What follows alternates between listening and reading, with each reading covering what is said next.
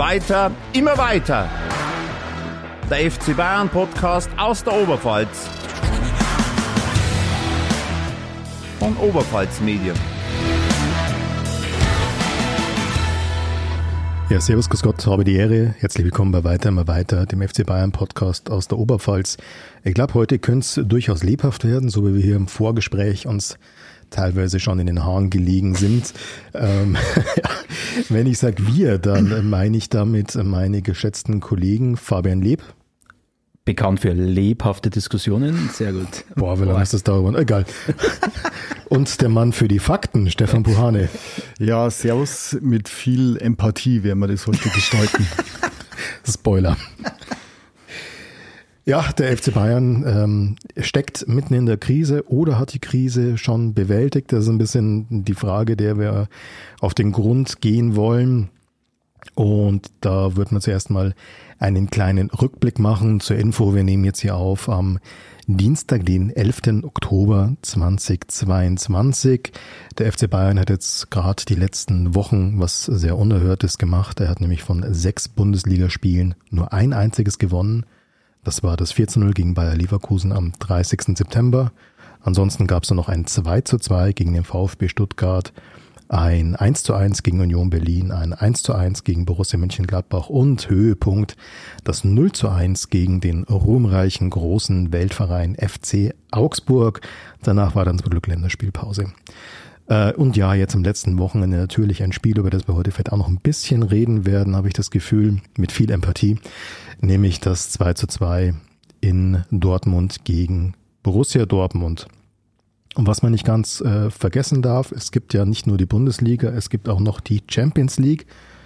Ja, und da schaut es komischerweise ganz anders aus. Da ist der FC Bayern nach drei Spielen mit neun Punkten und 9 zu 0 Toren souveräner Tabellenführer der Champions League Gruppe C.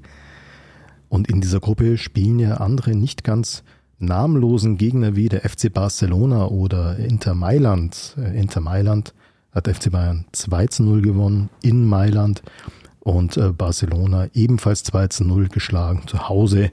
Gut, und das 5 zu 0 gegen Viktoria Pilsen, das war dann wahrscheinlich eher so ein etwas besseres Trainingsspielchen. Nichts gegen Pilsen, aber das ist dann doch eine andere, eine andere Liga, eine andere Hausnummer. Ja, das würde mich aber eigentlich schon zur ersten Frage führen hier an meine beiden Mitstreiter. Neun Punkte, 19 Tore in der Champions League, in der Bundesliga nur eins der letzten sechs Spiele gewonnen. Wie kommt es, dass der FC Bayern so ein unterschiedliches Gesicht hat in der Bundesliga und in der Champions League? Fabian, sag doch mal. Ich glaube, das ist eine ganz menschliche Erregung, wenn man als Fußballer zehn Jahre lang deutscher Meister geworden ist. Auch wenn man es vielleicht nicht bewusst macht, aber dann setzt sich das im Kopf fest und man legt den Fokus vielleicht nicht ganz freiwillig, unbewusst eher auf die Highlight-Spiele in der Champions League als aufs Butter- und Brot-Geschäft Bundesliga.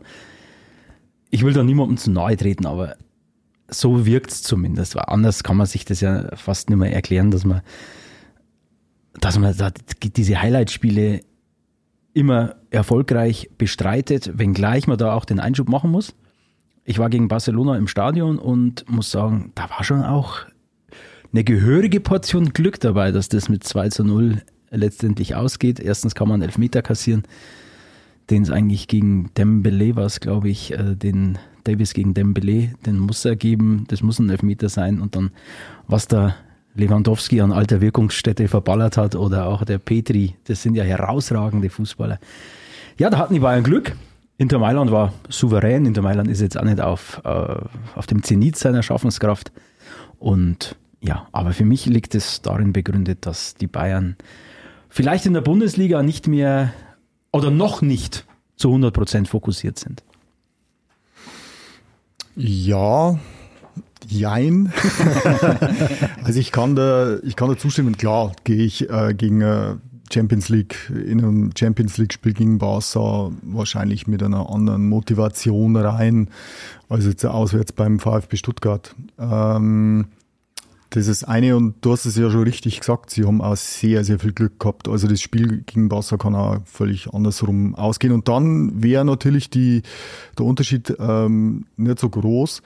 Ähm, was die Bundesliga betrifft, und da haben wir das letzte Mal auch schon drüber gesprochen, ähm, ich glaube, man muss sich da jedes Spiel einzeln anschauen, individuell, weil wir haben ja auch schon festgestellt, Spiele gegen Augsburg, wo es verlieren, haben es Chancen en masse. Ähm, in Gladbach klar besser gewesen, gegen Gladbach klar besser gewesen, ähm, nur unentschieden. Ähm, das sind halt alles so Punkte, die darf man nicht vergessen. Und ähm, ja, es fehlt halt, oder was heißt, es fehlt, wir haben ja festgestellt, dass er jetzt nicht zwingend fehlt, der Herr Lewandowski, aber es ist halt nicht wegzudiskutieren, dass einer, der 40 Tore geschossen hat, den du jetzt nicht mehr hast, der, das, da entsteht einfach eine Lücke, das ist so. Aber ansonsten denke ich mal, also bin ich bin ich bin vom Bauchgefühl absolut positiv gestimmt, was die ganze Saison betrifft. Also ich kann, ich kriege, weil du vorhin von Krise gesprochen hast, ich kriege die Krise, wenn von Krise die Rede ist, weil das nervt mich ganz gewaltig. Also ich sehe das genauso. Ich bin da eigentlich absolut tiefenentspannt deswegen, also ich kann den Aufschrei, den, sei er medial oder, oder aus der Fanszene, den kann ich überhaupt nicht nachvollziehen. Bayern ist nach wie vor in der Spur, meiner Meinung nach, was rein ergebnistechnisch, wenn man es betrachtet. Denn es steht zwar jetzt nur in Anführungsstrichen Platz 3 in der Bundesliga zu Buche. In der Champions League kann man jetzt mit dem Sieg morgen in Pilsen das Achtelfinalticket fast schon buchen dann, also, ich glaube, letztes Mal habe ich die These aufgestellt, sie werden irgendwann, ich glaube, am Ende wieder zehn Punkte Vorsprung haben. Die These hat auch heute noch Bestand. Mutig, mutig bei der aktuellen Tabellensituation. Ähm, ja, aber ich denke, ihr habt natürlich recht, man muss sich die Spiele auch einzeln anschauen. Es waren sehr unterschiedliche Spiele. Was mir halt aufgefallen ist, wir hatten ja letztens mal drüber geredet, über das Fehlen einer echten Neuen, aber auch über die Chancen, die das anderen Spielern halt bietet. Und ähm, einer, der für mich da halt momentan absolut heraussticht, ist äh, Leroy Sané. Der hat Inter Mailand ja eigentlich äh, im Alleingang äh, abgeschossen. Gut, das 1-0 hat er selber gemacht. Das 2-0 war dann offiziell ein Eigentor, aber der, die, die, mhm. dieser scharfe Pass, dieser scharfe Querpass. Ein brillanter Spielzug, äh, äh, toll. Kam ja, kam ja auch von, von Leroy Sané. Dann hat er äh, gegen Barcelona hat er das 2 0 geschossen. Ähm, dann hat er, wo sind wir, Bayer Leverkusen, hat er das 1 zu 0 in der dritten Spielminute geschossen gegen Viktoria Pilsen. Gut, da haben auch andere mal dürfen, aber da hat er auch zwei Dinger gemacht und letztes Wochenende hat er ja dann auch gegen Dortmund getroffen zum 2 zu 0. Also das ist schon meine Meinung nach wie vor. Klar fehlt diese echte Neun da vorne. Klar hast es da jetzt ein bisschen schwieriger, aber du hast jetzt eben auch die Chance, dass andere, andere Mannschaften, äh, andere Mannschaften, andere Spieler äh, ja, mehr zur Geltung kommen und mehr, mehr Spielanteile haben. Und ich glaube, worüber man auch noch ein bisschen reden muss, ist die Entwicklung, die dieser Jamal Musiala genommen hat die letzten Wochen. Also ich meine, dass der viel Potenzial hat, war klar, aber diese Leistung, das hat mich, das hat mich weggefegt. Also der ist wirklich eine Augenweide, wenn du den, wenn du den mal live im Stadion siehst, wenn du mal fernab des Geschehens, des Ball, wo der Ball ist, wenn du den mal beobachtest, also der hat schon eine, eine Spielintelligenz, die in diesem Alter außergewöhnlich ist. Ganz auffällig war für mich da auch das Länderspiel in England, wo er also eine tragende Rolle, aber das 3-3 eine, eine, eine tragende Rolle im Mittelfeld gespielt hat, wo er praktisch alles in einem war. Da war er der Mann, der sich von der Sechserposition die Bälle selbst erobert hat, der dann in die Zehnerposition gegangen ist, Angriffe initiiert hat und teilweise auch noch dieser Abschlussspieler in vorderster Front war. Also das war eine Weltklasse-Leistung und eigentlich nur Ausdruck seiner, seiner aktuellen Formstärke. Sané, Musiala, natürlich zwei, die jetzt aus dem Schatten Lewandowskis äh, getreten sind und da absolut hervorstechen derzeit. Ja, sehe ich auch so. Also der Musiala und äh, beim Musiala beeindruckt mich tatsächlich auch seine Defensivarbeit, also was sich er für Bälle holt, ähm, was normalerweise nur die ähm, ja, gelernten Sechser richtig gut können, aber er als absoluter Kreativspieler ähm, hat das voll drauf und natürlich die Aktionen nach äh, vorne sind, sind unglaublich. Und der hat einen riesen, riesen Schritt nach vorne gemacht und meiner Meinung nach kann weder ähm, der Nagelsmann noch der Hansi Flick auf den verzichten. Also das ist für mich äh, absoluter Stammspieler sowohl bei Bayern als auch in der Nationalmannschaft und Leroy Sané freut mich wahnsinnig, dass er momentan so einen Lauf hat. Ich kann mich aber erinnern, dass er, seit er bei Bayern ist, immer wieder mal Phasen hatte, wo man gesagt hat, so, jetzt hat's geschnackelt, jetzt ist er super. Und dann plötzlich ist wieder der Einbruch gekommen. Und ich hoffe wirklich für ihn, dass er mal konstant bleibt, dass er wirklich konstant bleibt und ähm, auf dem hohen Niveau weiterspielen kann. Ich glaube, mit der neuen, ich, ich habe ja vor ein paar Folgen sogar immer wieder darauf rumgehackt, dass wir echte neuen brauchen. Ich glaube aber nicht zwingend, dass man, äh, dass der FC Bayern eine echte neuen in jedem Spiel braucht, also keinen 1 zu 1 Lewandowski-Ersatz, sondern nur eine Alternative auf der Position, dass ich einfach jemanden habe, den ich da reinwerfen kann, wenn ich mal wirklich eine echte neuen brauche. Ich bin schon der Meinung, dass wenn man sagt, man zieht jetzt die Saison mit dem Spielermaterial durch, das man hat, dass man das auch ruhig machen kann und dann durchaus auch erfolgreich ist. Also ich fände es jetzt falsch. Ähm, Fabian, du hast vorhin einige Namen genannt, die scheinbar momentan äh, kursieren auf dem Transfermarkt, wo sie angeblich dran wären. Also ich fände es falsch, jetzt irgendeinen ja, nicht erstklassigen Spieler zu holen, äh, nur, dass man Neuner hat, weil äh, sowohl der Gnabry als auch der Müller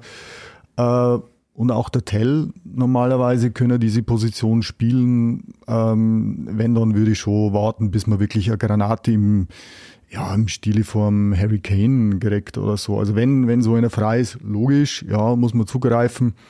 Aber drunter würde ich es jetzt auch nicht machen. Das ist richtig. Also äh, Hintergrund war der im Vorgespräch sind wir drauf gekommen, das aktuelle Gerücht, dass Bayern am Gladbacher Markus Thüram interessiert sei. Fände ich jetzt falsch. Also, ja. was willst du mit Markus Thüram? Also nichts gegen den Typen, der passt nach Gladbach. Das ist in Ordnung. Ähm, aber ist für Bayern einfach. Äh, Vielleicht war das auch für die Regionalliga-Mannschaft. du bist besser. Nein, das führt mich aber zu einem anderen Punkt und da, da kriegen wir dann vielleicht auch den Bogen Dortmund-Spiel. Äh, das ist so, so ein Phänomen irgendwie in Deutschland. Äh, sobald da mal ein Talent, nennen wir es mal Musiala oder nennen wir es auch Blick nach Dortmund, Mukoko, sobald die auf, den, auf dem Bildschirm erscheinen und da mal äh, wirklich Versprechungen mitbringen, dann haben wir irgendwie diesen Reflex, schonen, schonen, langsam, langsam aufbauen lassen wir die doch spielen. Was kann ja. denen denn Besseres passieren, als, als auf dem Spielfeld zu wachsen? Und das ist das, was ich am Nagelsmann, wenn ich ihm einen kleinen Vorwurf machen dürfte hier, äh, warum lässt er denn den Matthias Tell so wenig spielen aktuell? Mhm. Also das ist ein, ein, junger Mann, der hat nachgewiesen, dass er, dass er Qualitäten hat. Natürlich ist der kein Lewandowski-Ersatz oder irgendwas, aber der hat Qualitäten im Abschluss, der ist schnell und dann jedes Mal, wenn die Auswechslung da angezeigt wird und wieder kommt der Chupomoting, dann denke ich mir, warum denn? Warum denn? Du liegst in Dortmund, du führst in Dortmund 2 zu 0, 2 zu 1. Dortmund drückt. Du kannst auf Konter spielen, hast einen pfeilschnellen Spieler namens Matthias Tell draußen sitzen und bringst einen Chupomoting. Sowas werde ich nicht verstehen. Wenn nicht dann, mhm. wann dann? Ja, absolut. zumal er ihm vor der Saison ja einen Bärendienst erwiesen hat. Mathis Zell wird in dieser Saison 10 äh, Tore erzielen und irgendwann ist er bereit für 40 Tore. Mhm. Dazu muss der Kerl aber auch spielen. Auf der Bank schießt es nicht. Gegen Stuttgart hat er das 1-0 geschossen tatsächlich bei diesem, bei diesem 2 zu 2. Zweites Tor bei dem Spiel für Bayern übrigens Jamal Musiala. Also mhm. das war wirklich diese Teenager-Connection, die sie da momentan haben. Das ist für mich immer noch so ein bisschen gewöhnungsbedürftig, ehrlich gesagt dass du da jetzt irgendwie lauter Leute hast, die, ich, ich sag's ungern, aber die Jahr nach dem Jahr 2000 geboren sind. Die, deprimierend, ja. Ja, deprimierend. Die da jetzt mittlerweile die Leistungsträger sind.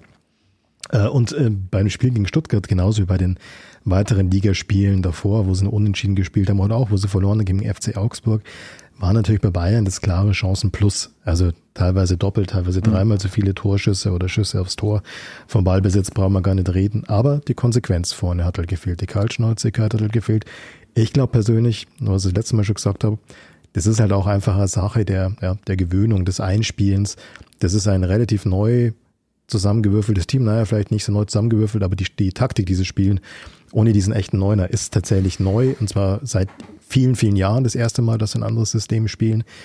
Das braucht Zeit. Deswegen habe ich ehrlich gesagt die, die Hinrunde in der Bundesliga für mich schon so ein bisschen abgehakt, ne, mit, naja, wenn sie irgendwie in den Top 4, 5 vorne mit hinschwimmen in der Hinrunde, dann ist eigentlich okay. Ich glaube, je länger die Saison dauert, desto besser sind die eingespielt und desto, desto besser wird es dann auch funktionieren. Und wer weiß, vielleicht bekommt dann auch der Matthias Tell mehr Chancen. Aber drehen wir es doch mal um. Die Bayern haben viele Chancen und treffen in jedem Spiel dann muss ich halt einmal ein 1-0 über die Zeit bringen. Oder ich muss einmal ein 2-1 über die Zeit bringen oder, oder ein 2-0. Also dann und kann mich doch genauso sagen, warum fangen sie denn in jedem, in jedem Spiel ein, zwei Gegentore? Vielleicht ist auch, ist die, lenkt ja diese Debatte um die fehlende Neun auch davon ab, dass man die defensive Stabilität noch nicht so hat, um dann mal ein dreckiges 1-0 gegen Augsburg oder ein was weiß ich, ein 1-0 gegen Gladbach oder, oder warum, warum fange ich denn immer Gegentore und muss dann vielleicht erst einen Rückstand aufholen? Es muss doch einmal äh, ein Spiel reichen, in dem ich viele Chancen habe, ich mache ein Tor, okay, aber solange ich keins kassiere, muss das doch reichen. Absolut. Äh, kann ich auch nicht nachvollziehen, vor allem wenn man so die defensiven Leute beim FC Bayern anschaut. Das sind ja erfahrene Leute und wir waren uns ja einig, dass die Abwehr wirklich top verstärkt worden ist.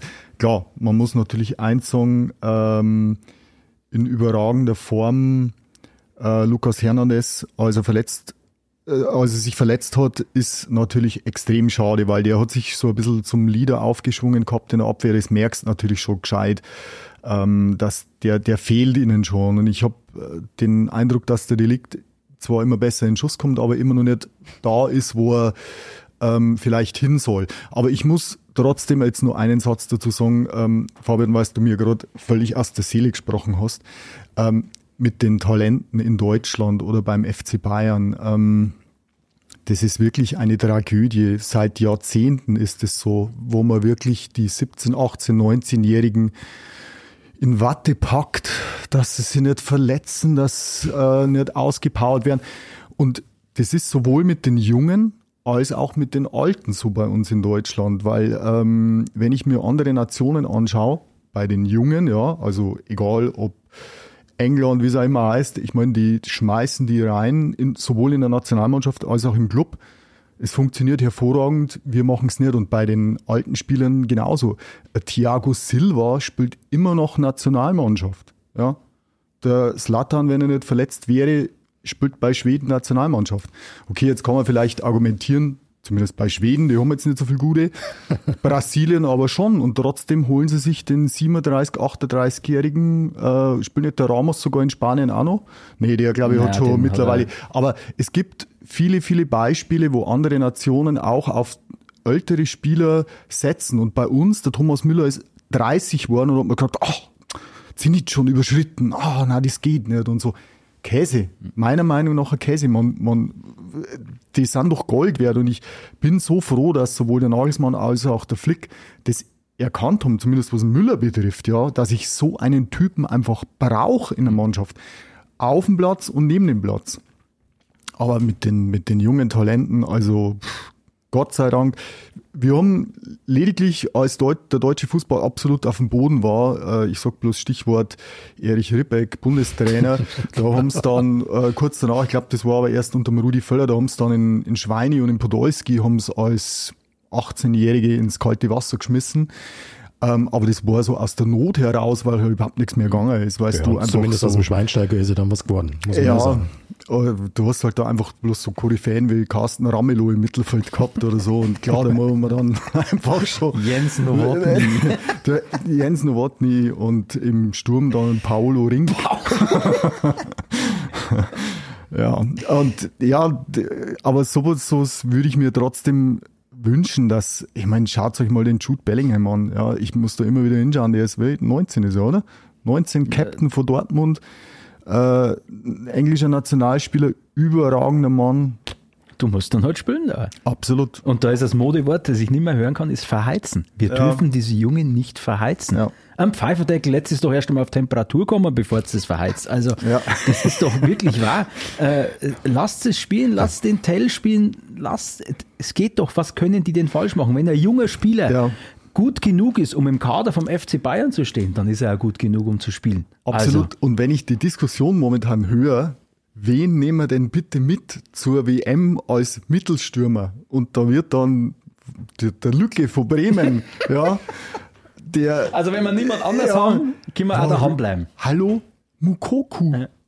Natürlich, den, den nehme ich mit. Ja. Den nehme ich mit. Der ist 17, der hat die Zukunft vor sich. Der ist, habt ihr das, das Anschlusstor gesehen? Ja, gegen Bayern. Der nimmt den mit rechts an und innerhalb von einer Zehntelsekunde knallt er mit links in den Winkel. Irre. Spul nur, spul Irre. nur mal zehn Sekunden zurück. Der leitet das selbst ja. aus dem Mittelfeld mit einem Pass auf den Modest ein ja. und ist dann sofort wieder der Abnehmer mhm. im Zentrum. Noch besser seine, seine Aktion zum, was es, 3-1, äh, 3-0, glaube ich, in Sevilla, eine Woche vorher.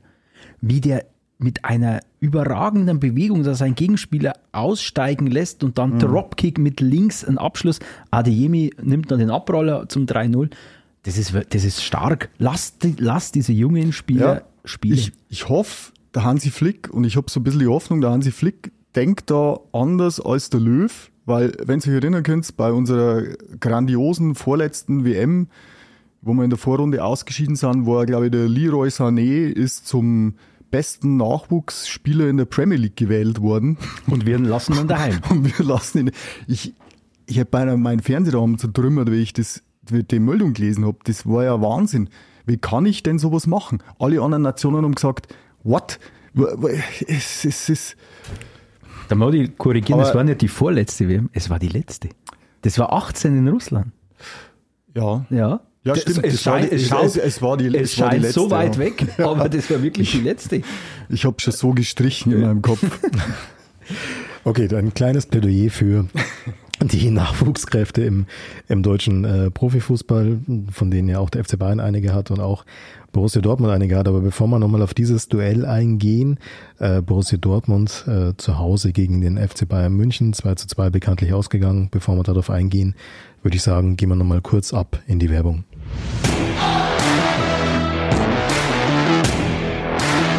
Servus, mein Name ist Matthias Scheckelmann und zusammen mit meinem kongenialen Partner Julian Drager habe ich den Podcast Fehlpass. Beim Fehlpass geht es um Amateurfußball von der B-Klasse bis zur Bayernliga. Bei uns geht es um die Kreisklassen Ronaldos, um alles, was am Wochenende so los war und andere interessante Themen rund um den Fußball. Also auschecken auf Instagram unter Fehlpass Podcast und auf allen gängigen Streaming-Plattformen.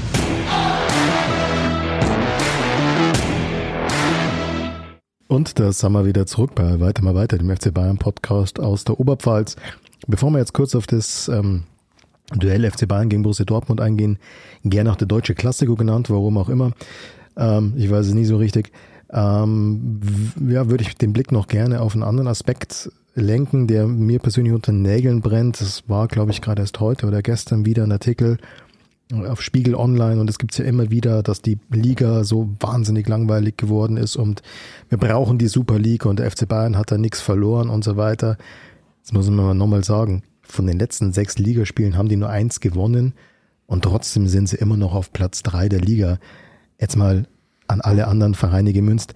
Wenn ihr das nicht ausnützt, dann wollt ihr doch nicht Meister werden. Oder sehe ich das jetzt irgendwie zu sehr aus der Bayernbrille? Na, deswegen bin ich ja auch so tiefenentspannt. Also, ohne jetzt despektierlich gegenüber dem SC Freiburg oder Union Berlin sein zu wollen.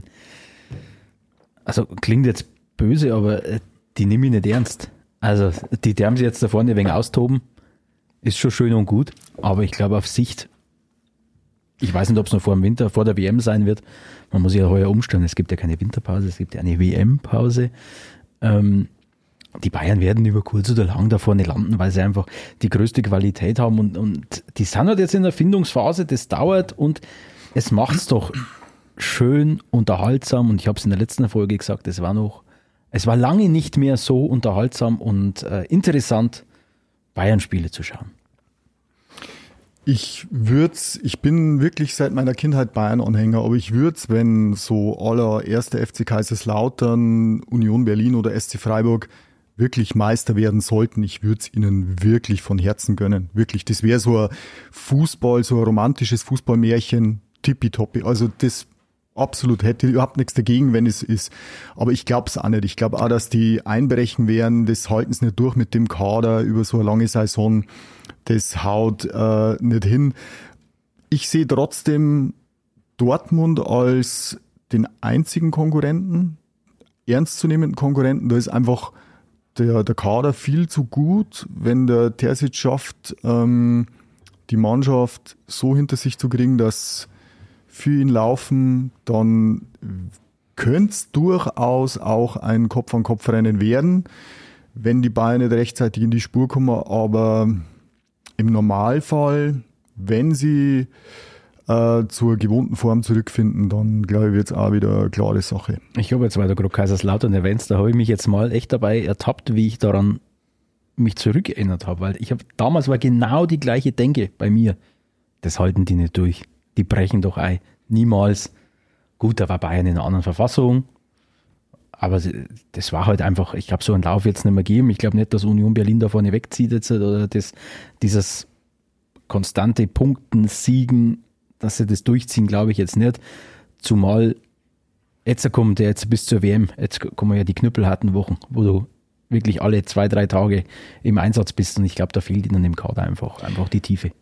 Ja, für Freiburg wird es erstmal spannend. Am kommenden Wochenende gastiert der Sportclub aus Freiburg in der Allianz Arena. Spannender Spieltag und Dortmund bei Union Berlin.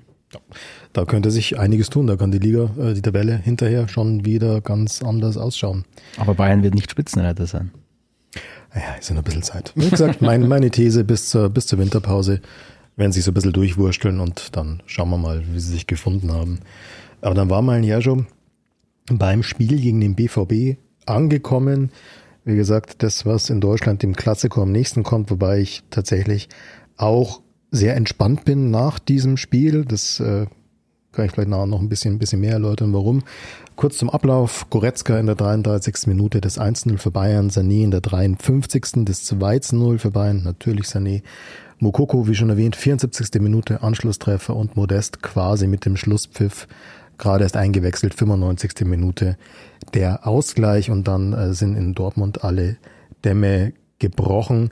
Der Aufreger des Spiels war natürlich in der 45. Minute, als äh, Jude Bellingham schon gelb vorbelastet äh, mit einem hohen Bein Alfonso Davis niedergestreckt hat, zweifelsohne keine Absicht, zweifelsohne trotzdem gefährliches Spiel. Davis musste ausgewechselt werden, kam mit Verdacht auf Gehirnerschütterung ins Krankenhaus und Bellingham sah aber keine zweite gelbe Karte und auch der VR hat natürlich nicht eingegriffen. Ja, vielleicht können wir ganz kurz über diesen Aufreger reden. Wie gesagt, meine Meinung ist relativ klar.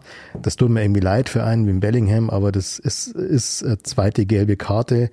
Ähm, jetzt nicht böse, nicht bösartig, der wollte die nicht verletzen, ist schon klar. Das ist aber bei einem gefährlichen Spiel halt auch selten der Fall. Trotzdem wird es im Regelfall geahndet.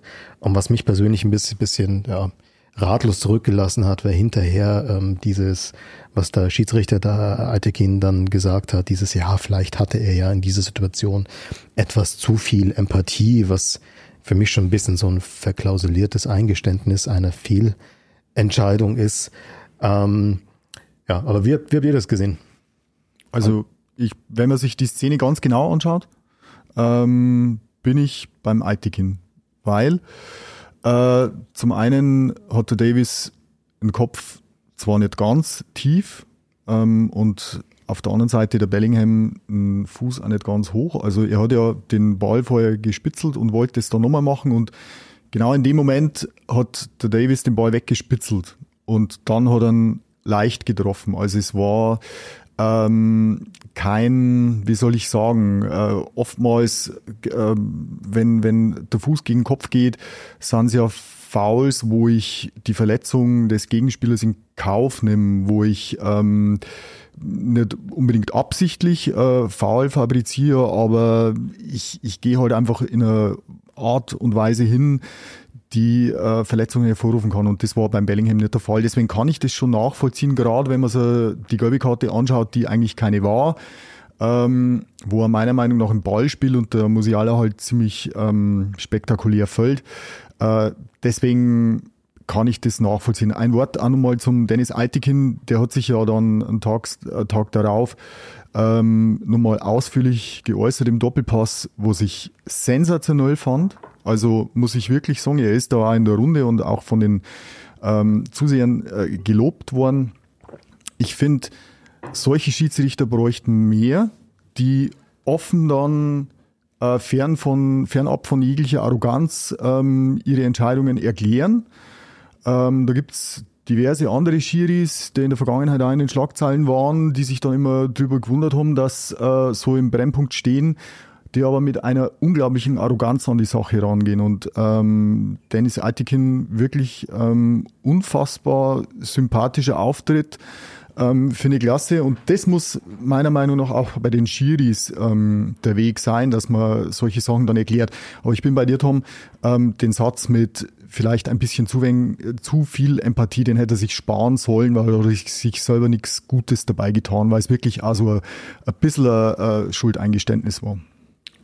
Also meine Meinung hat sich tatsächlich innerhalb von 24 Stunden dann äh, gewandelt.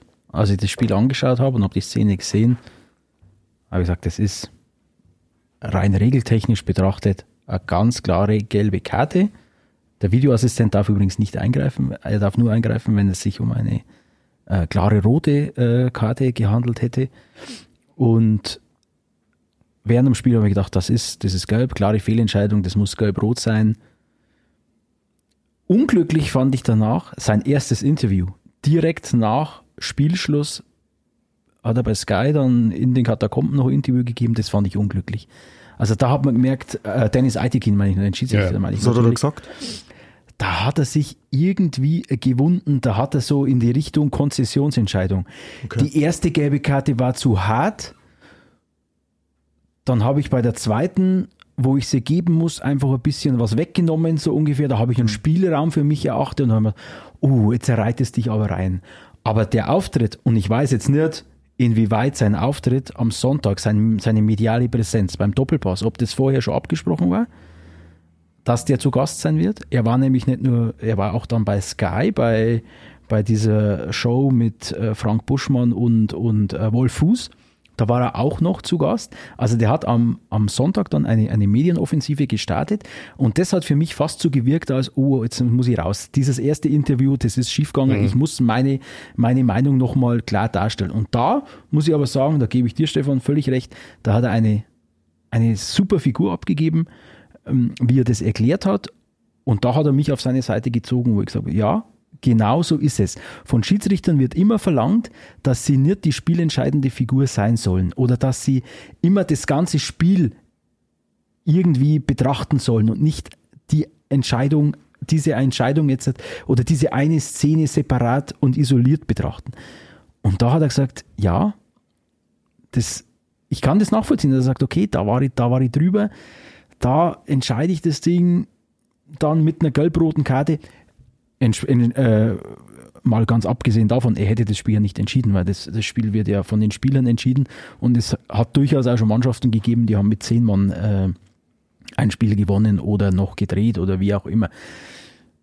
Interessanter Aspekt, hätte er in München genauso gehandelt oder hätte er andersrum, wenn das Foul wenn der Bellingham ein rotes Trikot getragen hätte und der Davis ein gelbes und da wären 80.000 wären hochgesprungen und hätten die gelb-rote Karte gefordert, hätte er ähnlich gehandelt? Weiß ich nicht. Das ist tatsächlich meine Überzeugung, dass der sich auch ein Stück weit hat, äh, und das meine ich gar nicht böse, ich glaube, alles andere ist nicht menschlich. Also du kannst von Schiedsrichter nicht verlangen, dass das Astronauten im luftleeren Raum sind. Natürlich sind das menschliche Wesen, die eine Atmosphäre auch aufsaugen. Jetzt ist es ja so, dass auch die Verantwortlichen von Borussia Dortmund äh, eine, eine gute Tradition darin haben, Schiedsrichtern die Schuld zu geben. Auch der Herr Bellingham hat ja da schon in der Vergangenheit ein bisschen für Aufsehen gesorgt, was dazu geführt hat, dass der Herr Zweier kein Dortmund-Spiel mehr mhm. pfeifen darf, was auch gut ist. Ich habe keinen Bock auf einen Schiri, also pest ich so lange gegen den, bis der meine, meine Spiele nicht mehr pfeift, aber gut. Äh, also du hast auf der einen Seite die Verantwortlichen, auf der anderen Seite hast du eben diese gelbe Wand, hast du diese Stimmung, diese Atmosphäre im Stadion. Ich glaube, dass es gar nicht anders möglich ist, dass du dich da ein Stück weit, ja, unterbewusst beeindrucken lässt. Wie gesagt, ich kann eure, eure, eure, äh, was das Foul angeht, die Aussage komplett nachvollziehen. Stefan, ich bin bei dir. Wie er dann, wie er sich gegeben hat dann, wie er darüber gesprochen hat, fand ich auch erstklassig, überhaupt keine Frage. Aber wie gesagt, spätestens bei diesem Satz mit dem, äh, etwas zu viel Empathie, dachte ich mir. Also überzeugt ist er selber nicht von dem, was er da gemacht hat. Und man muss dazu sagen, es gab ja vielleicht noch ein, zwei andere Szenen in diesem Spiel, die jetzt auch vorsichtig formuliert nicht für Bayern gepfiffen worden sind, ohne jetzt von Fehlentscheidungen von Klaren reden zu wollen. Aber ich glaube schon, dass die Atmosphäre da einfach einen Einfluss auf den Schiedsrichter hat, haben muss. Aber die haben den Eitegin ja nicht umsonst auf dieses Spiel, denke ich, angesetzt. Es gab ja im Vorfeld die Diskussionen. Normalerweise pfeift kein Schiedsrichter aus demselben Landesverband wie eine äh, beteiligte Mannschaft. Und Eitegin ist Franke, gehört also zum Bayerischen Fußballverband und hätte das Spiel eigentlich nicht pfeifen dürfen. Aber Dennis Eitegin, und ich glaube, so parteiisch dürfen wir sein, ist derzeit, glaube ich, der beste deutsche Schiedsrichter. Auch mit seiner eloquenten Art auf dem Spielfeld regelt er schon viel ohne Karten und er war ein würdiger Leiter dieser Begegnung und ich glaube, es macht ihn sympathisch und hat ihn, äh, nicht sympathisch das falsche Wort, aber es, es zeigt seine Qualität, die er hat als Schiedsrichter, indem er das, wie, wie er das erklärt hat und dass er eben nicht sagt, rein regeltechnisch ist das eine gelbe Karte. Aber ich habe das ganze Spiel im Blick.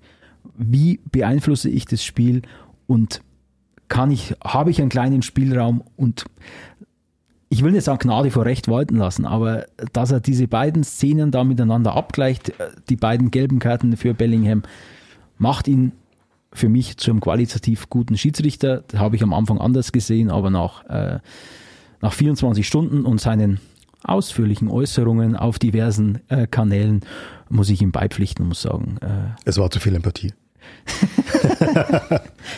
es war die richtige Entscheidung. Also. Aber er, er, kann ja im Endeffekt auch bloß äh, Bauch raus Entscheidungen treffen. Das Klar. ist ja er hat ja in dem Fall jetzt auch keinen äh, Videobeweis gehabt, sondern er hat ja da wirklich aus der Situation raus entscheiden müssen. Und ich denke mal, die gelbe Karte vom ähm, die gelbe Karte vom Bellingham, die erste, ähm, da hat er sich tatsächlich beeinflussen lassen. A, durch einen spektakulären Sturz vom Musiala, dann natürlich durch ein Aufschrei im Stadion und ich glaube auch, dass das wahrscheinlich in seinem Kopf gerattert hat und er sich gedacht hat, okay, wenn nun mal so eine Situation kommt mit diesem gelb verwarnten Spieler, dann kann ich nicht wegen jeden, jeder Kleinigkeit den dann rausräumen oder so.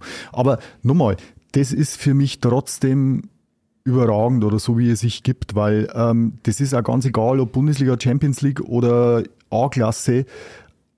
Die Schiris, die mit den Spielern kommunizieren, die haben immer schon gewonnen gehabt, ja. Und es gibt bei den äh, unteren Klassen und bei den oberen Klassen welche, die bauen sich auf, die reißen herrisch ihre Karten aus dem Revier und halten es den Spielern unter die Nase und da provozierst du natürlich zusätzlich die Spieler noch.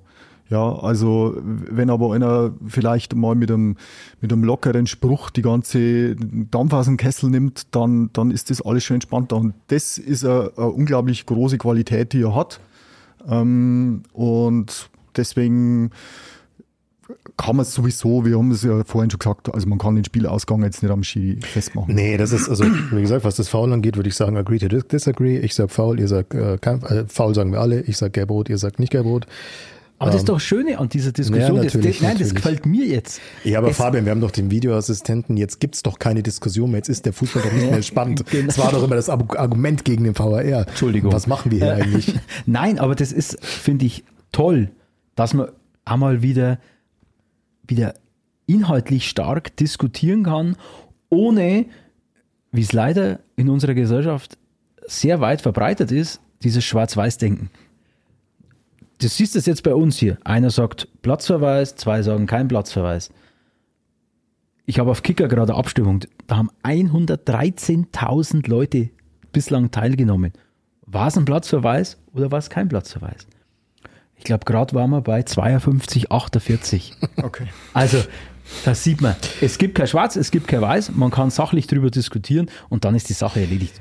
Ja, ich, ich denke mal kurz weg, weg von diesem Foul, was für mich, also völlig unabhängig diesem Foul, was wirklich bezeichnend war für mich bei diesem Spiel war, wie nach dem Spiel und nochmal 95. Minute Modest der Ausgleich, äh, alle Bayern-Verantwortlichen sofort gesagt haben, ja, das war unsere eigene Schuld. Wir müssen unsere eigene Nase fassen. Wir hätten den Sack zumachen müssen. Da war dann kein Rumgejammer, also von keinem der Verantwortlichen. Gut, Nagelsmann hat natürlich schon gesagt, das war seiner Meinung nach eine klare gelbe Karte. Aber keiner der Verantwortlichen, also nicht, nicht der Vorstand, nicht Nagelsmann hat gesagt, ja, wenn wir da jetzt Überzahl gewesen wären, dann. Und deswegen hat uns der Schiri um den Sieg gebracht. Keiner. Die haben alle gesagt, nee, ey, wir müssen das 3-0 machen. Wir müssen den Sack zumachen. Und das muss ich sagen, ich finde, das zeigt auch, das zeigt den Anspruch, den, den der FC Bayern einfach hat und den er auch haben muss. Und ähm, ja, den ich bei, bei Borussia Dortmund so ein bisschen vermisse, weil jetzt mal, jetzt mal ketzerisch gesagt, Borussia Dortmund ist ja jedes Jahr wieder selbsternannter Meisterschaftsanwärter. Jedes Jahr wieder heißt es, oh, heuer, heuer, heuer, Schnappmaß, heuer, Schnappmaß. Jetzt trifft Dortmund daheim vor der gelben Wand auf einen FC Bayern, äh, der krankheitsgeschwächt ist. Also zum Beispiel Thomas Müller, Dortmund ist ja auch einer, einer Lieblingsgegner von Thomas Müller immer gewesen, der, der gegen BVB trifft er normalerweise immer, nicht dabei. Andere gerade erst zurück nach überstandener Corona-Erkrankung im, im Training, frisch aus der Krise kommend, wie gesagt, mit einem Spiel aus sechs Ligaspielen, tritt der FC Bayern in Dortmund an, dann mit einem, einer gewissen Portion Glück, die dazugehört, der FC Bayern hat sie gegen Barcelona auch gehabt, macht Dortmund am Ende den Ausgleich, Sieg 2 zu 2, und dann gehen die ab und feiern das, als hätten sie gerade einen Kantersieger ja. oder die Meisterschaft gewonnen. Das kann nicht euer Anspruch sein. Euer Anspruch muss sein, daheim müssen wir Bayern schlagen. Das muss doch euer ja, Anspruch aber das sein. war jetzt aus der Situation geschuldet. Sie haben einen, einen 0-2-Rückstand gegen den FC Bayern noch egalisiert und haben noch einen Punkt mitgenommen. Dramatisch, letzte Sekunde. Natürlich, da rastet jeder aus, der irgendwann einmal ein Trikot äh, übergestreift hat. Und dann muss man sagen, das ist einfach, das macht diese Emotion, das macht den Fußball aus, das macht ihn unterhaltsam. Und wegen solcher Momente, äh, glaube ich, sind wir alle diesem, diesem, diesem Sport verfallen. Und äh, so, es war, es war jetzt keine schlechte Leistung von Dortmund. Also Nein, es, war, es war kein unverdientes. Das war ja auf äh, Augenhöhe, das sind wir uns einig. Äh, unentschieden. Es war für mich in der ersten Halbzeit sehr taktisch geprägt, durchaus für äh, Betrachter, die äh, Augenmerk auf solche Feinheiten legen, ein sehr unterhaltsames Spiel, ein sehr amüsantes Spiel. Für den neutralen Fan, sage ich mal, war es vielleicht sogar langweilig, äh, wenn man so ist. Da war wenig los. Bayern geht dann aus dem Nichts in Führung. Und zweite Halbzeit war für mich dann, war wirklich Spitzenspiel äh, würdig mit hin und her und äh, eben dieser, dieser Dramatik. Äh, absolut gerechtes Ergebnis, unterhaltsames Spiel war toll, habe mich, hab mich unterhalten gefühlt und das ist der Anspruch, den ich an ein Fußballspiel habe. Also ich muss sagen, so als Fazit kann man schon so sagen, dass ähm, das kann auch komplett anders ausgehen. Also es war jetzt nicht so, weil du vorhin gesagt hast, Tom, die Bayern-Verantwortlichen haben gesagt, äh, sag ihr zumachen, ja. Bayern hat einige überragende Chancen, Dortmund aber auch. Also ja, ja, der, klar, Neuer, der Neuer hat ein paar sensationelle Paraden hingelegt. Ähm, es ging mir ganz kurz, es ging mir nur darum, dass sie Ja. nicht die Schuld abgewälzt und dass sie gesagt haben, nee, dass wir hier nur einen Punkt geholt haben, ist unsere Sache, ja, ist unser. Problem. Nee, aber ähm, was mir nur aufgefallen ist, und ähm, das ist jetzt nicht bloß äh, Dortmund-Sache, sondern das fällt mir in der Champions League auf. Ähm, die Taktik gegen Bayern zu bestehen, ist extrem defensiv zu spielen. Und Borussia Dortmund macht es im eigenen Stadion im absoluten Spitzenspiel der Bundesliga. Und das zeigt mir auf der einen Seite, ähm, wie viel oder wie riesig der Respekt vor den Bayern ist, von, vor, von jeder Mannschaft. Und auf der anderen Seite aber auch wieder, ähm, dass von Krise überhaupt keine Rede sein kann. Also ich habe mir verschiedene Szenen nochmal angeschaut.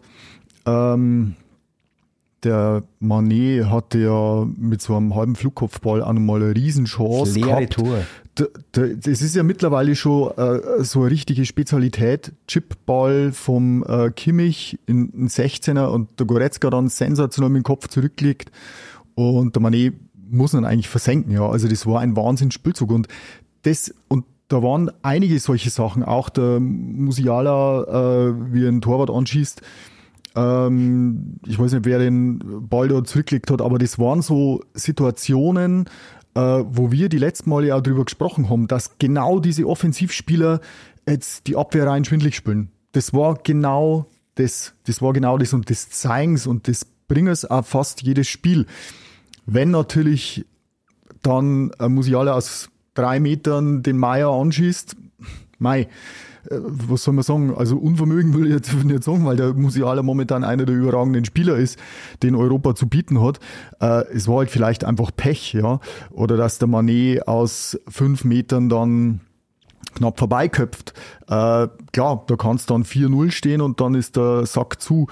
Aber deswegen wird mir auch nicht bange, wenn man so solche mhm. Spielzüge anschaut. Also mir, mir würde, und das habe ich auch schon gesagt, äh, kurz nach dem Gladbach-Spiel, mir würde Angst und Bange werden, wenn Bayern äh, wie eine Handballmannschaft um die Abwehrkette rumtrippeln würde und keine, keinerlei Ideen hätte. Aber es sind ja immer wieder wirklich Spielzüge, wo du dir denkst, boah, geil. Also das will ich sehen und Deswegen, ähm, ja, war sehr, sehr cool. Übrigens, Musiala, vielleicht noch ein Fakt, ich habe mir das irgendwann notiert, fünfte Torvorlage diese Saison. Fünfte Torvorlage. Also das ist schon, das sind schon Müllersche Sphären. Stark. Ja, das, das, das auf jeden Fall. Also ich kann mich auch noch an Zeiten erinnern, wo der FC Bayern diese Spiele gewonnen hat. Und äh, unter uns gesagt, eher beschissen gespielt hat, unattraktiv gespielt hat und genau dieses um den Strafraum rumdribbeln gemacht hat. Jetzt haben sie die Chancen, sie generieren die Chancen, sie machen sie halt noch nicht alle. Ich bin mir also sicher, dass das Was ist einem lieber? Ähm, das schönere Spiel ist mir tatsächlich mhm. lieber. Das ist vielleicht ein Luxusproblem als, als Bayern-Fan, dass du sagst, naja, werden sie mal nicht Meister, Hauptsache es ist schön. Aber ich glaube, das wird kommen. Die werden dann auch irgendwann treffen. Man muss denen Zeit geben, dass sie sich da einspielen. Dann wird es auch kommen. Ich bin auch bei euch. Natürlich, das Spiel hätte in jede Richtung ausgehen können. Es hätte Dortmund auch gewinnen können. Es hätte Bayern auch gewinnen können. Es war am Ende des Tages wirklich ein, würdiges Spitzenspiel. Drehen wir den Spiel so. Wenn die 2-0-Führung bis zur 75. Minute in Dortmund nicht reicht, um als Sieger vom Platz zu gehen, dann darfst du nicht mehr über fehlende Neun diskutieren, sondern ich würde den Fokus echt nach hinten richten. Ja, aber Fabian, ich muss da jetzt, ich muss jetzt brutal dazwischen grätschen. Also, wir haben doch vorhin auch schon gesagt gehabt, diese, dieser Anschlusstreffer da vom Mukoku, der war sensationell gemacht. Den kannst ja. du fast nicht verteidigen. Weder, okay, die Vorbereitung vielleicht, äh, wo es dann am Flügel rausgeht und die Flanke, aber der Torschuss. Vorher muss passieren, genau. Ja, ja, der Torschuss an sich war dann wirklich sensationell. Und das dann im Dortmunder Stadion zum Ende ja. hin die Post abgeht, ja. Und ich meine, äh, schaut euch das, den Ausgleich an. Ich meine, der Schlotterbeck, ähm, den ich sehr, sehr gerne auf der anderen Seite gesehen hätte, ähm, wo ich schon ein paar Mal betont habe, holt sich den Ball super noch. Und dann, hat zwei Stunden Zeit in der 95. Zu Minute klar. zu schauen, wo, ja, wo flanke ich denn jetzt aber, hin. Und aber, das ist Hanebüchen verteidigt. Ja, ja, klar, aber auf der anderen Seite trotzdem solche Sachen ja, passieren. Ich weiß nicht, ob das jetzt einfach zu platt ist, wenn ja. ich das so sage. Ja, aber schau dir, mal die, schau dir mal die Viererkette an, wie sie zu dem Zeitpunkt ausgeschaut hat. Genau, da wollte ich gerade drauf raus. Masraui rechts, pa äh, Pavard und Upamecano, Upamecano und Stanisic. Genau. Die Licht äh, so 67. oder sowas ausgewechselt. Verletzt oder angeschlagen, wie auch immer, hat angezeigt, dass er raus muss. Ja, also da, da sind wir dann schon ein bisschen, sagen wir, ein bisschen dünn besetzt. Also ich will da Masraui mache ich jetzt nicht unbedingt den Vorwurf, der kommt gegen, gegen Modest dann im Zentrum zu spät.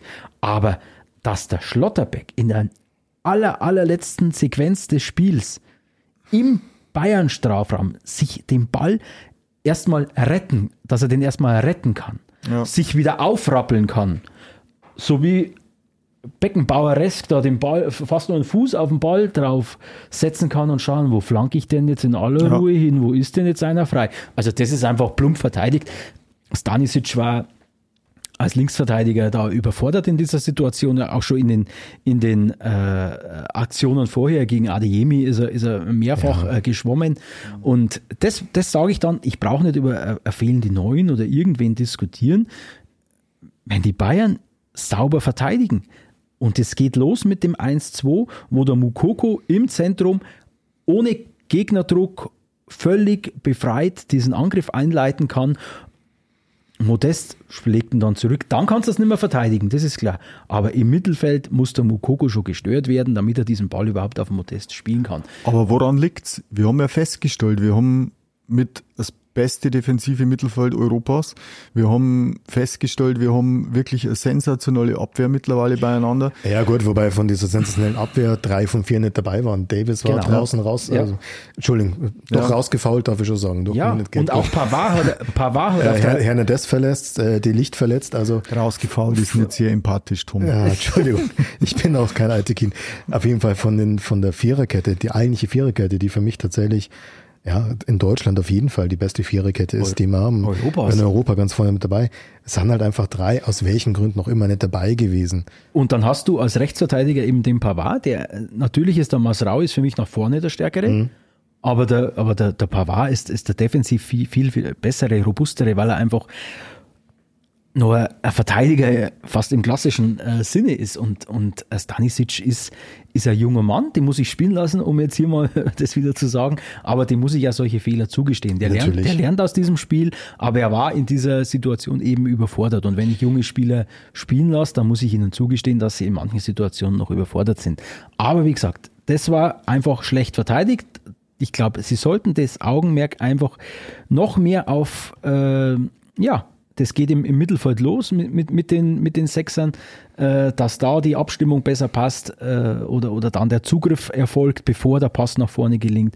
Und wenn die Abwehrarbeit bei Bayern stimmen oder mal wieder auf, auf Top-Level, auf europäischen Top-Level ist, dann, dann schaffen sie es auch irgendwann, diese, ihre, ihre knappen Führungen oder wenn sie mal aus 35 Chancen nur ein Tor machen, da den Sieg über die Zeit zu retten. Und äh, ich, deswegen bin ich noch relativ entspannt. Ja, entspannt bin ich sowieso. Aber ich denke, was man schon feststellen kann, also zumindest ist meine Meinung, äh, diese, diese Variabilität, die du in der Offensive hast, wo du sagst, naja, wenn halt ein Thomas Müller ausfällt, der für mich, wenn er gesund ist, auch gesetzt ist, dann hast du halt immer noch eine Anzahl von ja, hochtalentierten Offensivspielern und äh, wenn, wenn dann, keine Ahnung, wenn ein Manet äh, ausfällt, dann, dann hast du noch einen, keine Gewicht. Ahnung, oder ein Gnabry geht raus, naja, du bringst den Coman, fällt nicht so ins Gewicht. Defensiv schaut's nicht ganz so krass aus. Da ist die erste vier für mich sehr, sehr stark.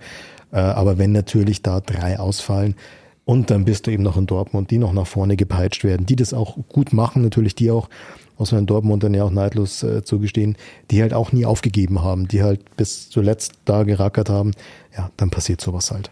Provokante These, wenn du sagst offensive Variabilität, wer für mich total abfällt und absolut enttäuschend ist bislang und ist Sadio Mané.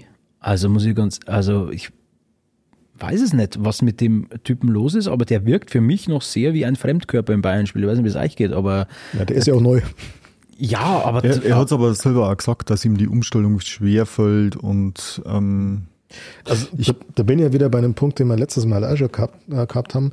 Ähm, bei der Licht sieht man das, glaube ich, ähnlich. Die Licht hat ja jetzt mit italienischen Medienvertretern und auch Vereinsverantwortlichen sich das ein oder andere Scharmützel geliefert. Die Bundesliga ist vielleicht gar nicht so schlecht und vielleicht gar nicht so wenig intensiv im internationalen Vergleich. Ich meine, die Licht hat es ja ganz offen gesagt. Er hatte, weil er aus der Serie A kam, wo es eher taktisch geprägt ist, Fitnessdefizite. Ich glaube, dass die Bundesliga auch was die Intensität angeht, auch gegen die Premier League nicht dasteht. Und das sieht deswegen man ja jetzt am Holland, der in der Premier League kein Tor schießt. der in der Premier League, äh, naja, aber tatsächlich, der, der geht ja ab wie, so, wie, wie- wie Schmitz Katze. Ja, der hat eine bessere Quote als, als, als in der Bundesliga. Genau. Also das zeigt für mich erstens, dass die Bundesliga bei weitem nicht so schlecht ist. Genau. Und wie wir uns selbst immer auch gerne machen. Oh, die Premier League. Oh, die großen Vereine. Ja, toll. Wie verteidigen denn die? Also, Entschuldigung, äh, wenn ich an Haaland so viel Platz gebe, äh, wie der in, in der Premier League teilweise jetzt hat, das ist ja Hanebüchen. Und dann kommt, also da haben sie da mal ein paar Szenen zusammengeschnitten. Ich glaube, das war sogar äh, englisches Portal, wenn mich nicht alles täuscht. So stoppt man Haaland. Und da waren fünf Laufduelle mit Hernandez. aus, der, aus den Jahren zuvor. So stoppt man Haaland. Ja, muss halt in die Bundesliga gehen. Ja. Ja, aber das ist ja, also ähm, ich meine, Alfonso Davis fällt aus, dann Delikt ist noch nicht in der Verfassung, wie, er, äh, sie ihn gern hätten. Ähm, Hernandez. Der Hernandez fehlt wirklich scheinbar sehr, ja. Also Ist mich der Abwehrboss. Es ist mittlerweile der Abwehrboss, ja. Ich habe es mir anfangs nicht eingestehen wollen, weil ich eigentlich, ähm, wenn ich mir geschaut habe, was er gekostet hat, war ich nicht so begeistert von ihm, was er so abgeliefert hat. Aber man muss es so sagen, das, das ist so. Wobei äh, Masrui, ähm, finde ich, hat sensationelles Spiel gegen Barca, er, Gegen glaube ich, Barcelona, ja. Da hat er wirklich sehr, sehr stark gespielt. Also ähm, ich glaube aber, du kannst da nicht zwei gleichwertige Viererketten leisten. Das waren halt einfach eine Verkettung von vielen unglücklichen um, äh, Ein, zwei Ausfälle zu die, viel. Genau, ein, zwei Ausfälle zu viel und das führt halt dann zu diesem Gegentor. Aber ich finde es trotzdem total witzig, wenn in der 95. Minute der Ausgleich geschafft wird, wenn der Modest dieses Ding nicht macht, ja, was das alles auf den Kopf stellen würde, dann wäre nämlich die Diskussion jetzt in eine völlig andere Richtung gegangen, Genau. nämlich, oh Gott, die Liga ist langweilig. Selbst in Dortmund gewinnen's und Jetzt haben es schon zwei von sechs Spielen gewonnen. Genau. Und Nagelsmann alles richtig gemacht. Ich, ich kann wirklich kotzen, wenn, wenn momentan dann solche Dinger kommen wie Julian Nagelsmann ist ein Trainertalent. Und also so Ja, ein das bisschen er, despektierlich. glaube ich, ja. Das, das ist wirklich, also ich meine, der Mann war in Offenheim, der war in Leipzig. Äh, Das, also die Medienlandschaft ist schlimm. Und Ja, auch die, die Fanszene teilweise. Ja, das hat ja, glaube ich, der, der Herbert Heiner, wo war er, in, im Blickpunkt Sport, äh, der hat es ja super, super äh, abgewiegelt, eigentlich, die ganze Diskussion um Nagelsmann. Und da hat aber auch der, der, der Matthäus äh, bei Sky einen, einen guten Punkt gebracht. Es wird erst kritisch, wenn der Nagelsmann die Kabine verlieren sollte. Und diese Anzeichen sehe ich jetzt aus der Ferne Ja, nicht. absolut nicht gegeben. Also wie du Natürlich, das letzte Mal in der Kabine warst hast. da bin ich jetzt eher selten. äh, na, aber äh, wir, das stimmt schon. Also wie jetzt äh, Nico Kovac zum Beispiel, der hatte, ich glaube, so kann man, da kann man den Eindruck, äh, den, den Ausspruch Ja. bringen. Der hatte die Kabine verloren, aber total selbst verschuldet.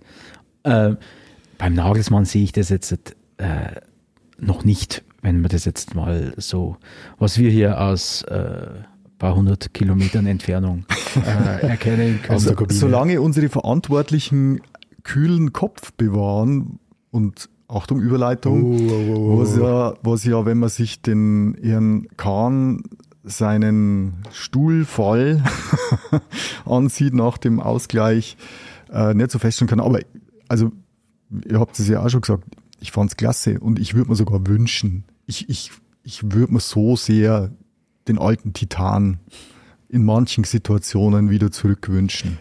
Fabian, ich glaube, da bist du auch so, oder? Äh, Oder willst du lieber den BWLer kauen? Nein, ach Gott, das war herrlich. Ich hätte mir bloß noch gewünscht, dass er in diese Balustrade da vor sich, dass er reinbeißt. Oder irgendwas. Also das war, also, also es war sensationelle Szene und ja, du hast das vorhin, du hast das, bring das Zitat kurz. Du kannst den Vorstandsvorsitzenden aus dem Titan holen, aber niemals den Titan aus dem Vorstandsvorsitzenden. Ja, es war Weltklasse und es zeigt einfach, da ist das Feuer, ist schon noch in ihm. Vielleicht, das ist der wahre Oli Kahn, nicht der, der dann irgendwie da äh, im Business-Englisch schwadroniert, äh, warum jetzt hier äh, der Matchplan nicht aufgegangen ist oder warum er den Lucky Punch nicht gesetzt hat, bla bla. Das, das wollen wir sehen. Das ist Unterhaltung pur und ich glaube, dieses Feuer, wenn er auch in den, in den Gesprächen mit den Spielern mit, mit dem Nagelsmann reinbringt, das ist, das ist Oli Kahn und das bringt Bayern weiter. So ein Feuer. Nicht so dieses, dieses äh, sterile, uh, uh, hier, uh, da. Nein. Feuer, ich, ich glaube, feuerfrei. ich glaube, er muss seine Rolle nur finden, weil ich muss ganz ehrlich sagen, Rummenigge und Hönes waren mir die letzten Jahre auch zu oft zu sehr drüber.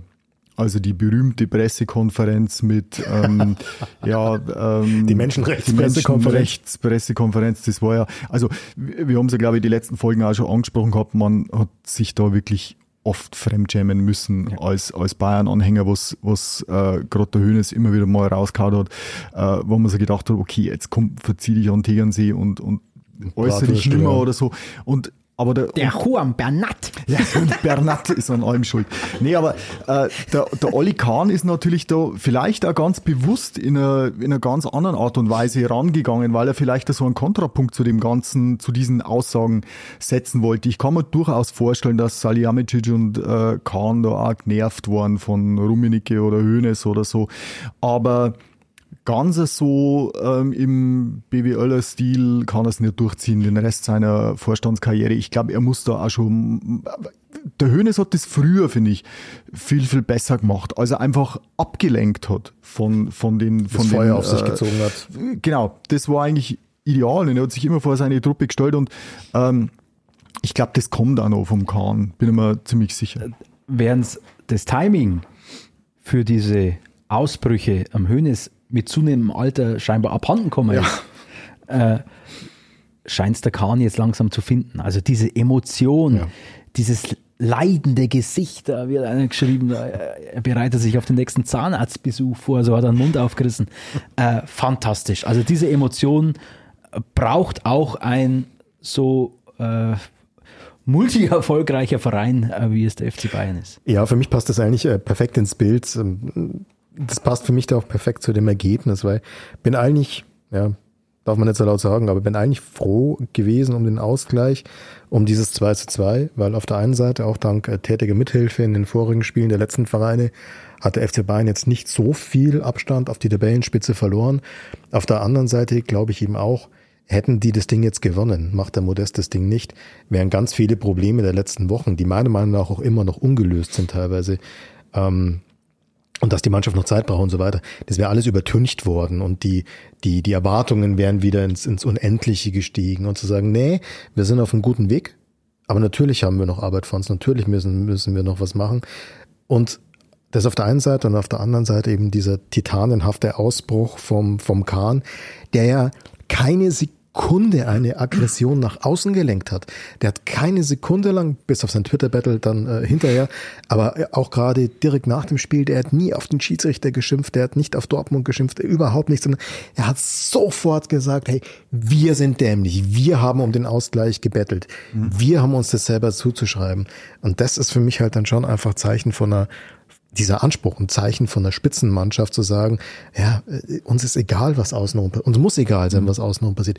Wir haben es in der Hand und wir müssen das leisten. Und Wir müssen in die Pushen kommen, glaube ich. Wir müssen in Ja, und Pushen vor kommen. allem absolute Souveränität von Kahn auf seiner Seite, dass er sich eben nicht auf dieses Niveau begibt, wie man es in der Vergangenheit gehabt haben, dass dann geheißen hat, ja, Aitikin pfeift kein Spiel mehr für, für uns oder so, sondern dass er, dass er wirklich den Fehler dann bei sich selber, das Genau. macht er ein Stück weit äh, sympathisch, finde ich, sympathischer auf jeden Fall, als immer die Fehler bei anderen zu suchen. Lustig wäre es gewesen, wenn jetzt noch der kranke Brazzo, der leider nicht im Stadion war, da auch noch daneben gesessen wäre. Das wäre dann so ein richtiges Revival gewesen, wie damals Hoeneß und Rummenigge da jetzt Kahn und Salihamidzic. Ich weiß nicht, Molder von Stedler. ich weiß nicht, ob die sich gegenseitig in den Hals bissen hätten oder was die, was die gemacht hätten, da, äh, keine Ahnung. Also ich finde ich finde sogar, dass ähm, momentan auf der anderen Seite der Herr Watzke von Dortmund da ähm, eher die Fettnäpfchen sucht. Also kürzlich hat er durch die Aussage getätigt, er würde niemals würde zum FC Bayern wechseln. Abgesehen davon,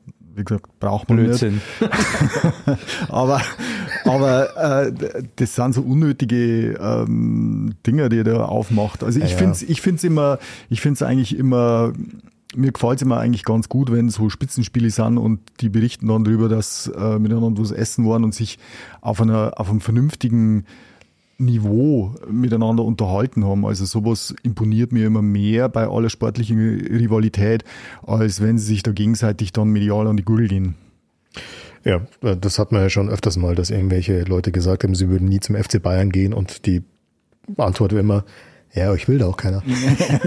also, Ja, das war natürlich geschickt, das war ein Interview in der Sportbild, geschickt äh, gelenktes Interview, sage ich einmal, genau auf Ja. diese, auf diese Zuspitzung hin. aber ich glaube schon, dass der Watzke ist noch so ein bisschen dieses Kaliber Hönes, der immer Ja. mal so ein bisschen reinstichelt, versucht. dem dann auch mit zunehmendem Alter das Timing für Ja, die Pointen verloren geht. Das, das meinte ich ihm. Ich glaube, der kommt jetzt mittlerweile so ein bisschen in die Phase, wo er hm, aufpassen muss. Dem fehlen vielleicht auch die echten Gegenspieler in Deutschland, nachdem Hönes sich zurückgezogen hat.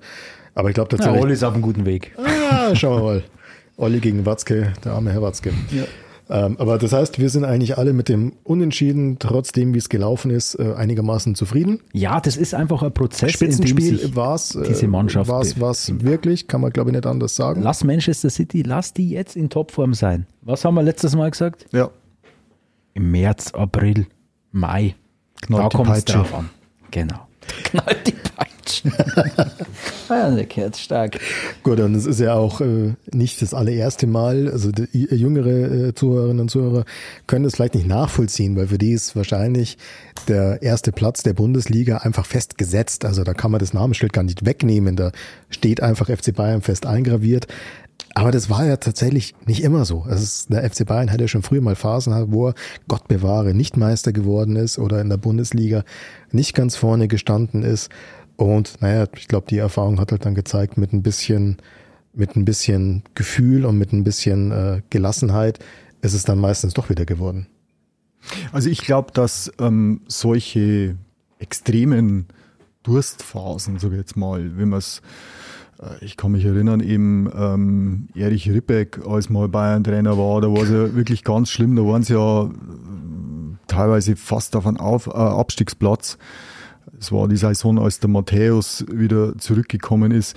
Ähm, ich glaube, dass solche Phasen in der Zukunft nicht mehr sein werden. Also da, dafür ist der Verein oder die Mannschaft viel zu gut geführt. Das, das war damals auch nur eine ganz andere finanzielle. Da ist die Schere inzwischen zu weit auseinander. Ja, also das definitiv. Ähm, was aber das andere betrifft, ich meine, bei den Trainern ist tatsächlich so, du, du weißt halt nie, was du dann äh, da einkaufst oder wen du vor die Mannschaft hinsetzt, ähm, bekommt er die Kurve, bekommt er sie nicht. Ähm, ja, ich weiß nicht, wollen wir, wollen wir mal äh, gucken. Also ich habe ich hab mir mal, ich habe mir ein bisschen Gedanken gemacht, was in der Vergangenheit war und ich habe festgestellt, also viele Trainerentlassungen beim FC Bayern, das waren so ein bisschen, ja, das waren so Trainersuizide irgendwie. Also die haben sich quasi, naja, das, die haben sich dann quasi selber, also wenn ich mal einen Carlo, Carlo Ancelotti anschaue, der ja, also es ist ja eigentlich sensationell, der bei jedem Verein ist der erfolgreich. Aktuell auch wieder real, läuft alles super. Ja, bei Bayern hat's nicht geklappt und äh, ihr könnt euch bestimmt auch noch erinnern, sein letztes Spiel war Champions League in Paris. Paris. Wo er, glaube ich, äh, die komplette Offensivabteilung auf der Bank sicherheitshalber mal gelassen hat, warum auch immer. Dass Also vielleicht- mal eine Woche bleiben. Vielleicht wollte er auch weg. Also das, das war für mich so der, der eindeutigste äh, Trainer-Suizid. Ähm, da ist ihnen ja ganz nichts anderes übrig geblieben, als ihn rauszuschmeißen. Klinsmann braucht man auch nicht drüber reden. Das war, ja, war einfach, das hat als Spieler schon nicht gepasst und dass den überhaupt als Trainer wiedergeholt haben, ganz komisch. Nico Kovac, also es gab, natürlich noch viel, viel mehr Trainer, aber ich habe so die, die letzten Jahre, sind mir so durch den Kopf gegangen, Kovac, für, ich weiß nicht, wie es euch geht, aber der war in Frankfurt in der Saison, als er verpflichtet worden ist, hat er einen, Lauf gehabt und hat dann letztendlich auch das Pokalfinale gegen die Bayern äh, gewonnen, aber zu dem Zeitpunkt, als sie ihn dann verpflichtet haben, ist ja mit Frankfurt komplett bergab gegangen. Ähm, und für mich das, das beste Beispiel, dass man einfach einer Mannschaft Zeit geben muss, ist der ja für mich prägendste Trainer der letzten Jahre, der Louis van Gaal, äh, 2009. Ähm, der ja durchaus erfolgreich war bei den Bayern. Ja, der hätte beinahe das erste Triple in der Vereinsgeschichte geholt ähm, 2010. in seiner ersten Saison.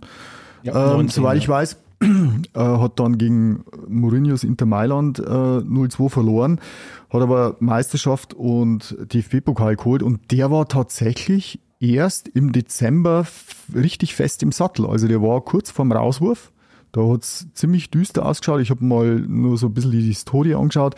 Die waren teilweise auf dem 14. Platz gestanden in der Bundesliga, haben sehr viele Unentschieden, sehr viele Niederlagen gehabt. Und dann war wirklich, ich äh, kann mich nur wirklich erinnern, Turin, nebliges Stadion, Anatoli. Au- Auswärts, Auswärtsspiel und man hat so gedacht, oh Gott, was wird das werden? Und dann haben es die Turiner aus dem Stadion gefegt. Und das war dann so der, der Knotenlöser vom ähm, von Hall. Ähm, der dann die Saison drauf natürlich auch äh, ziemlich viel Scheiß gebaut hat, indem er sich einfach mit Hönes und Co. angelegt hat. Aber der Trainer war eigentlich super und man hat ihm am Anfang Zeit gegeben bei der Systemumstellung und sie sind eben in dieser Saison zwischenzeitlich 14. Platz, wie gesagt, Meister wurden, DFB-Pokal und äh, im Champions League-Finale erst gescheitert.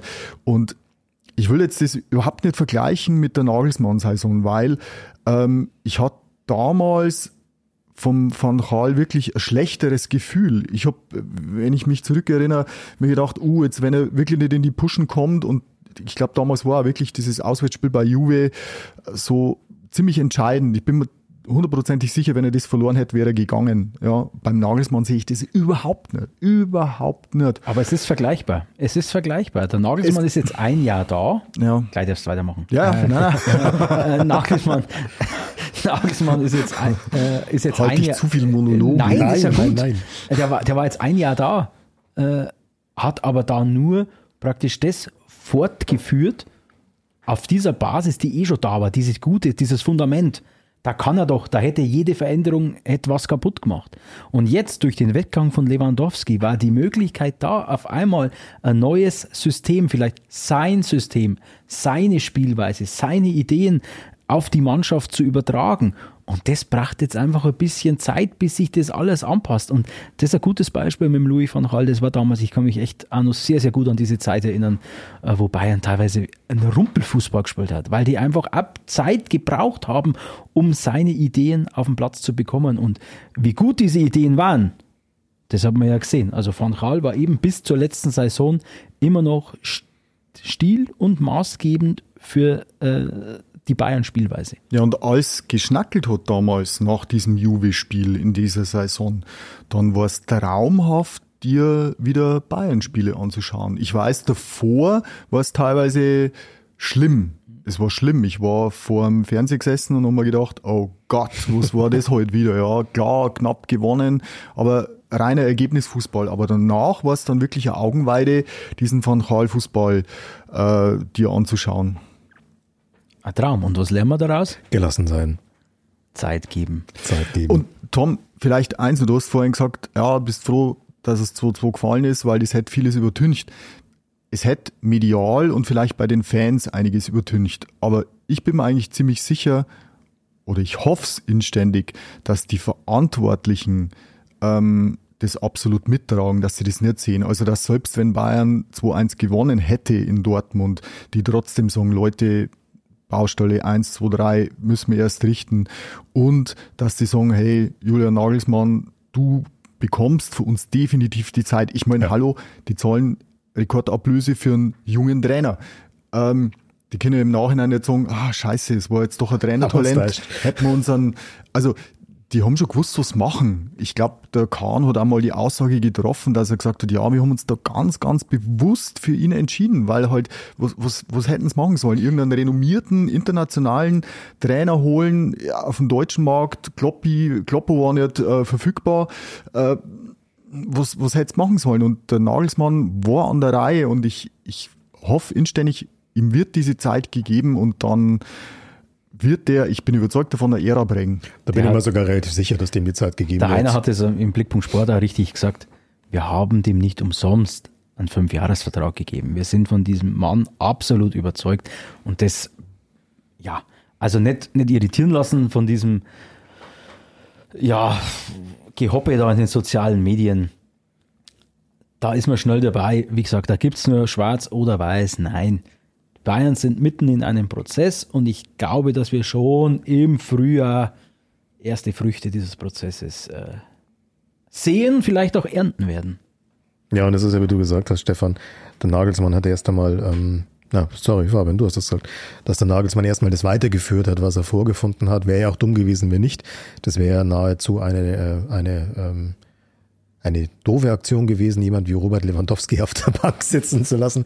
Das wäre wieder dieses Betteln um die Du Entlassung kannst gewesen. dem nicht dieses, dieses variable Offensivspiel, dass der Genau. Lewandowski immer nach links, rechts, dass er Pressing auslöst, dass er aus dem Mittelfeld kommt, wie sie es jetzt machen, das geht Ja. mit ihm nicht. Er ist diese klassische Neun. äh, deswegen bin ich immer überzeugt, die, die, die können sich einspielen, die brauchen aber eine gewisse Zeit. Das sind, wie wir vorhin gesagt haben, auch sehr viele sehr junge Spieler, die da jetzt halt wirklich maßgeblich sind, die auch noch ein bisschen Zeit brauchen, um zu reifen. Ein, zwei strenge Winter heißt es immer, brauchen sie noch. Bis sie einfach wirklich auch eine gewisse Abgebrühtheit vielleicht haben. Talent ist jetzt schon da, Physis ist jetzt schon da, brauchen wir nicht drüber reden.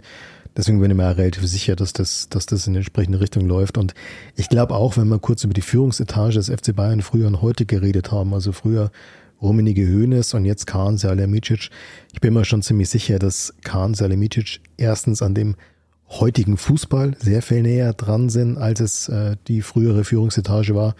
Und dass es natürlich auch sehr viel rationaler und datenbasierter ist und jetzt nicht ganz so aus dem, aus dem Bauch raus, weil ich meine, früher kann es dann schon so gewesen sein, wie gesagt, dann hat sich, dann hat man sich einen Alpha-Trainer geholt, weil man ist ja der FC Bayern, man braucht einen Alpha-Trainer. Da hat man festgestellt, dass der Alpha-Trainer dummerweise auch eine Alpha-Meinung und ein Alpha-Ego hat. Ähm, und äh, durchaus mal eine andere Meinung als eine Hönes oder eine Rummenige, ja, und dann ist schon eng geworden. Ich glaube, die Situation ist jetzt eine ganz eine andere und vielleicht auch eine sachlichere. Wir werden es verfolgen. Wir werden es verfolgen. Und wie es jetzt weitergeht, wie gesagt, am Sonntag der SC Freiburg äh, zu Gast in der Allianz Arena. Gut, äh, Viktoria Pilsen. Ähm, diese Woche noch in der Champions League sollte machbar sein, um es vorsichtig auszudrücken. Also alles andere wäre eine Enttäuschung. Nicht zu vergessen, Jahreshauptversammlung am Am Samstag. Samstag, ja, aus Hauptversammlung. Mal schauen, Vielleicht brauchen wir nächste Woche wieder eine Sonderfolge. Nach der letzten Jahreshauptversammlung. ob es wieder in Sachen Katar äh, rund geht, aber der Herr Höhnes hat ja seine, seine Image-Offensive gestartet. Es, jetzt tingelt ja durch Talkshows und erklärt, warum die WM in Katar die dortige Situation so viel besser macht für die Menschen. Ob er damit bei äh, zumindest einem Teil der Bayern-Fans durchdringt, ich wage es zu bezweifeln. Also ich, sagen wir mal so, ein, einen Satz dazu. Also ich glaube nicht zwingend, dass sie die Situation besser macht, aber ich bin beim Hönes, wenn er sagt, ausschließen und nicht reden mit denen, äh, führt dazu nichts. Also da hat er schon recht irgendwo. Also klar, sagen wir mal so, die Fußballer müssen halt jetzt ausbauen, was die FIFA verbockt hat. Ja, reden kann man ja. Die Frage ist, ob man deswegen irgendwie mitten eines, einer Kriegssituation und einer Energiekrise eine Fußball-WM in klimatisierten äh, Stadien machen muss. Ja, natürlich nicht, ganz klar. Aber wie gesagt, die Entscheidung ist ja schon Ist schon ein paar Jahre her. Gut, aber ich glaube, das ist nochmal ein anderes Thema Das machen wir in der Sonderfolge am nächsten Montag oder Dienstag. nach der Jahreshauptversammlung. Ja, nein, vielleicht ich wird es auch entspannt. Ich glaube, auch die Bayern haben da einen äh, Prozess durchlaufen und ich glaube, so blamabel wie letztes Jahr werden sie sich am Samstag äh, nicht noch einmal präsentieren. Bin ich mir sicher, dass das nicht der Fall sein wird. Gut, alles klar. Dann haben wir es für heute. Wir harren der Dinge, was da so passiert die nächsten Wochen. Noch bis zur WM. Ganz so lang ist es ja nicht einmal mehr hin. Wir haben noch eine Folge, glaube ich, vor der WM. So ist es. November. Da machen wir dann, nominieren wir Mukoko äh, für den Hansi mit nach äh, Katar und dann schauen wir mal, Das sehen wir schon. Wie es abläuft da drunten. Gut, bevor wir in Schmarrn reinkommen, würde ich sagen. alles klar. Wir hören uns, wir sehen uns. Bis Servus. zum nächsten Mal. Ciao, ciao. Servus.